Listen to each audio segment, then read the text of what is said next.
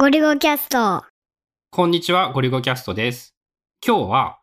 使ってみてよかった買い切りアプリっていうのの話をしたいと思います。これは、ハッシュタグ、ゴリゴキャストでリクエストもらったもので、まあ、最近、サブスクのアプリっていうのが増えてきて、月額だったり年額でいくらって払い続けないといけない、まあ、モデルが増えてきてる中、まあ一部買い切り、まあ昔は買い切りの方が多かったんだけど、そういう買い切りアプリもまだまだあって、まあその中でいいアプリっていうのを何個か上げてみようかなと。まずね、最初に言われて、速攻で思いついたのが、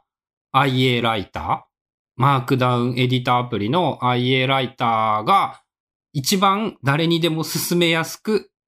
一番その自分の中で重要度が高いかなと思うもの。これ今、iOS アプリ、まあ、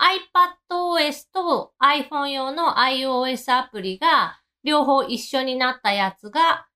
3680円の買い切り。で、Mac 版も確か同じ値段かな？まあ、高いんだけど、なんだかんだ、個人的にね、一番良いところはね、エディター、マークダウンエディターなのに、そこに HTML を書いても直接プレビューができてしまう。HTML とマークダウン記法の、まあ、文法がこう入り混ざってる中でも、ちゃんとプレビューしてくれるっていう。で、まあ、あとは好みなんだけど、見た目がね、シンプルスマート系の見た目で、あんまり良くも悪くも余計な装飾がついていなくて、まあシンプルで使いやすい。フォントはちょっと特殊なんだけど、まあ、それも含めて好みかな、俺は。春菜もメインで使ってるテキストエディターっていうのが IA ライターで、iPhone も iPad も Mac も全部から使ってるっていう感じなんだけど、ショートカットっていうので、まあ見出し1とか見出し2とか、マークダウンで言うと、シャープつけて文字を書くとその見出しになるとかっていうのがあるんだけど、それが、そのショートカットのボタンで簡単にポチってこうできる。コマンド1、コマンド2が、その、行のどこにいてもそれで変換できるんだよね。で、俺は全然その機能は使わんのだけど、春菜にとっては超重要な機能らしくって、で、他にもベアとか、そのマークダウンが扱えるアプリに、ショートカットキーが当てられてるものもあるんだけど、大体がコマンドオプション123みたいな。まあ変えたりすればできなくはないんだけど、それがデフォでできるのが便利ってことなのかなまああと個人的に、その、このコメントをくれたきっかけになった話でもあるんだけど、えーちゃんと汎用性の高いデータを扱えるツールが重要だと思うようになってきていて、例えばちょっと前まで使っていたユリシーズって、そのマークダウンエディターで iCloud で全部同期できて何も悪くないんだけど、ファイルが他のアプリからは見えないんだよね。っていうところが、その、良いところでもあり悪いところでもあるんだけど、自分、今の自分にとってはそれはできれば避けたいことになってきているので、まあそういう意味でも IA ライターが良い。で、あともう一個 IA ライターと絡めて、Mac、Windows、Linux などで使える Obsidian あれは買い切りアプリっていうか無料アプリじゃない商用で使ったらお金払わんといかんからさ。あれ月額とかじゃないうん、単発で払って、パブリッシュ機能とか、えー今後実装される同期機能についてはサブスクリプションになるけど、商用利用をする場合には有料の買い切りアプリなので、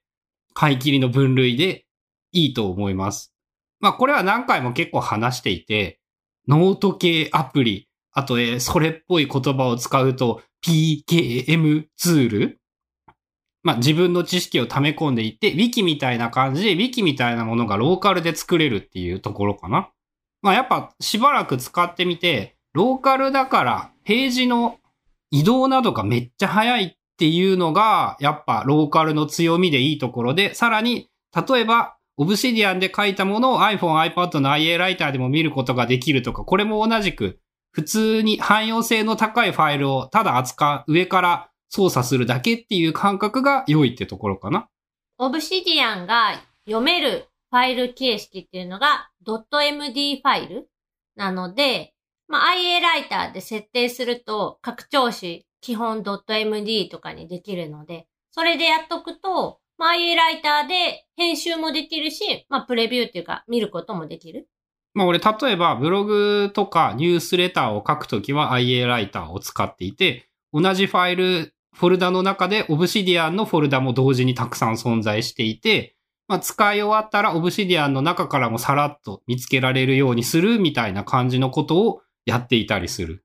まあ、あと IA ライターで言い忘れてたんだけど、あの範囲選択をして右クリックをすると、HTML でコピコピペ、マークダウンでコピペ、リッチテキストでコピペ、プレーンテキストでコピーやったっけ？その、結構フォーマットが幅が広くって、で、さらにリッチテキストでコピーすると、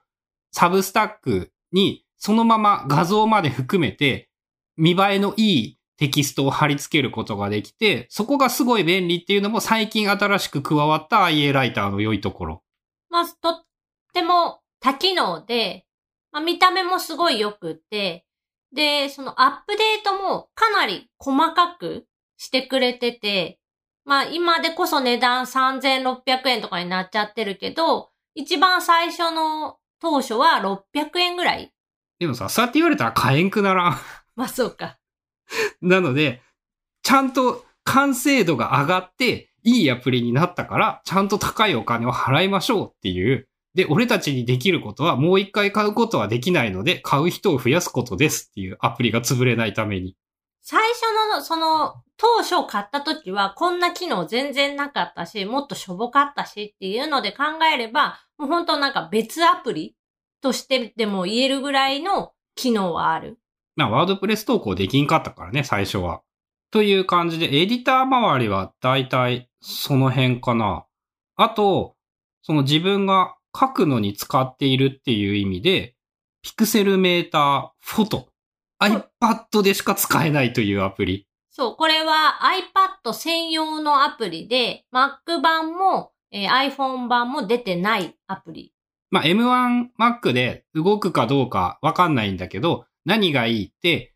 えっ、ー、と、 machine learning を使って自動での画像の補正ができるっていう機能があって、もうね、そのボタンを押せば、俺が求める補正は全部これに任せればそんでいいわっていう楽ちんなところがよくって、まあ、自分用の写真、ブログ用の写真でも、例えば、その、ちょっとなんかこれやっぱ変だなっていう時にポチってボタンを押せばいい感じになるし、自分で撮った写真とかでも、あのね、わざわざローを現像とか綺麗にするってことは全くやらないんだけど、Pixelmator Photo で一括編集して変な色を直すとか、ちょっと暗くなりすぎたものを直すみたいなことは超簡単にできるから、これでだったら補正するなっていう楽ちん具合なんだよね。春菜の場合は、例えばその自動で補正したやつをあとちょっと調整するとかみたいなことをやってたりするよね。そう、ML って machine learning ボタンポチって押して、勝手に補正された後、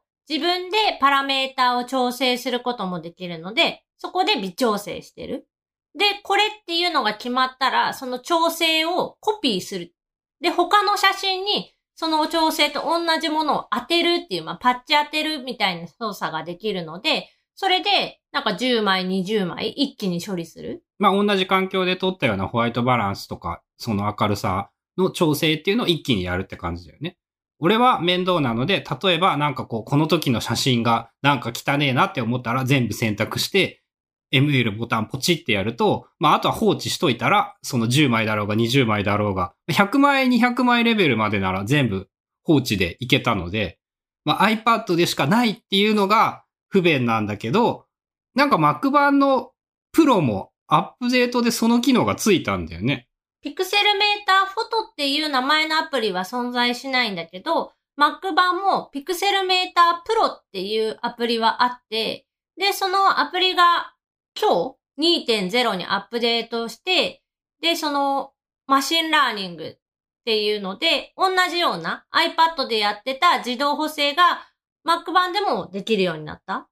まあ個人的にちょっとまだ未確認なのが、それ複数写真同時に写真アプリの写真を複数選んで一気にできることができるかどうかが自分の中では重要で、それができなかったらあまり意味がないんだけど、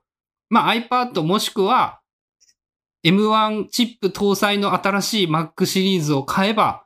多分動くはず。ちなみに、ピクセルメーターフォトは買い切りで610円。あ、まだそんな安いんだ。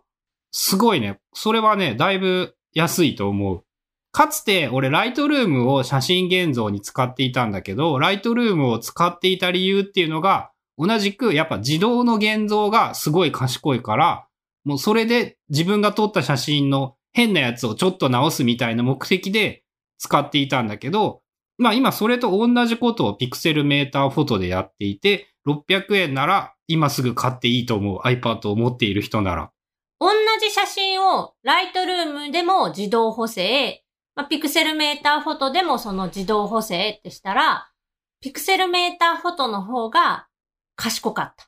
まあ素材にもよるので、一律な答えは言えないんですが、春菜の経験としてはそうだったってことだよね。で、まあそもそもライトルームは有料っていうか月額で払ってないと使えないアプリに対して、ピクセルメーターフォトは610円買い切りで、あとはあの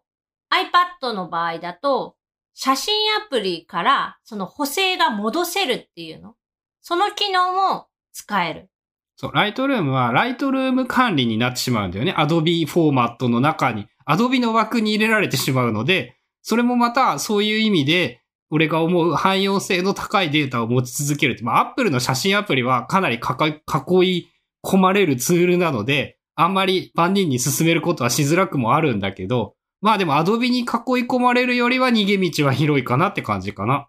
あとね、それ系の写真っていうか、ブログとかテキストエディターで使っている気に入っているものっていうのが、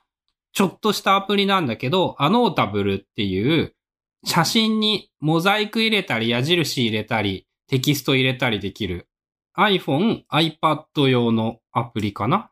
かつてエバーノートに買収され取り込まれたスキッチみたいな感じのシンプルなやつで、スキッチにはないなんかこの部分を拡大して表示するみたいなこともできたりして、このアプリは基本無料で追加機能を使うには有料を支払ってねっていうやつかなただその一回きりの課金でツールとかが開放されるっていう感じかな。まあ正直ブログみたいなのとか使って書いたりしていないんだったらあんまり活用の場面はないかな。写真に図を入れたいっていうのが標準の機能よりも個人的には好みになるのでそこがいいっていう程度で、まあ今までの IA ライターとかピクセルメーターほど万人にこれはいいっていうレベルではないかもしれない。ちなみにこれ買い切りのその機能開放にかかる金額は全機能を開放しようと思ったら1220円。これも高くなったね。確か600円だった気がする。で、一つの機能、ルーペツールを開放するとかだと250円。それがいっぱい多分6個ぐらいあって、まとめて買うと1220円で、単品で機能を追加すると250円。という感じで、まだ他にもあるんですが、長くなったので、次回に続きたいと思います。